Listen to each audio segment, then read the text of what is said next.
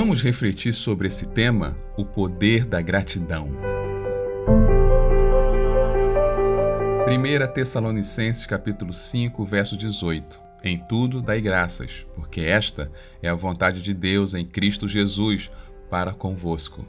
Esse pequeno versículo possui grandes lições. Podemos perceber que é uma ordem, não é uma sugestão ou conselho. Em tudo dai graças é a vontade de Jesus Cristo para todos nós.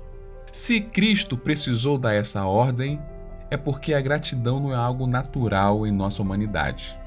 Sendo assim, a gratidão precisa ser ensinada e, consequentemente, aprendida e exercitada por nós. O natural é aquela ingratidão disfarçada com o conceito: não fez nada demais. Você já teve o sentimento de gratidão pelos seus pais, que cuidaram de sua vida quando era pequeno? Perdendo noites de sono, trocando fraldas, precisando não tirar os olhos de você para que nada pudesse te acontecer? Muitos não têm esse sentimento de gratidão pelos pais porque acha que eles fizeram nada demais ou apenas cumpriram a sua obrigação como pais. Você também agradece pelo ar que respira, pelas pernas que você do qual te locomove de um lugar para o outro? A maioria não, porque acha que é algo normal e a natureza está fazendo nada demais. É esse nada demais que muitas vezes não nos deixa ser plenamente gratos. Outra lição curiosa desse texto é que a Bíblia diz: em tudo dai graças. E confundimos isso como se estivesse escrito: por tudo dai graças.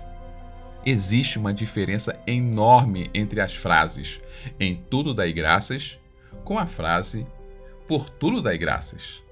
Dar graça por tudo vai nos levar a agradecer por absurdos que deveriam nos trazer indignação.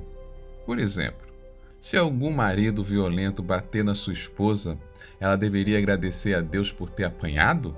Claro que não. Não podemos agradecer pela violência, pela corrupção, pelos pecados, entre outras coisas terríveis. Devemos sim, em tudo isto, dar graças. A mulher que apanhou do seu marido violento não pode agradecer a Deus pela atitude pecaminosa do seu marido, mas pode agradecer a Deus. Em meio a esta violência e injustiça, Deus pode ajudá-la. Ajudá-la a denunciar seu marido, que não é fácil. Ajudá-la a superar essa dor. Ajudá-la a ter força para ver a justiça de Deus prevalecer no meio da injustiça ela não está agradecendo pela atitude do seu marido, e sim agradecendo a Deus pela forma que ele vai ajudá-la a vencer. Devemos sempre agradecer a Deus, não pelas circunstâncias terríveis que às vezes passamos, mas pela forma que o Senhor vai nos ajudar a superá-la. Tem um estilo de vida de gratidão, no qual podemos dizer em tudo dai graças, além de tudo isso, é terapêutico. Porque temos duas opções.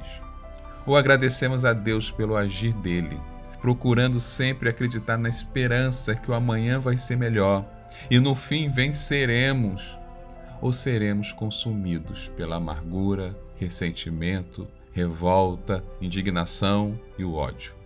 Não sei como está a sua vida hoje, mas só a verdadeira gratidão, que é aquela que fazemos para com Deus, pode nos levar a um caminho de cura e de vitória. Eu sou o pastor Severino José, da Igreja do Nazareno de Vila Velha, e esta é mais uma reflexão para a vida, pois a fé vem pelo ouvir, mas a transformação pelo agir. Deus te abençoe.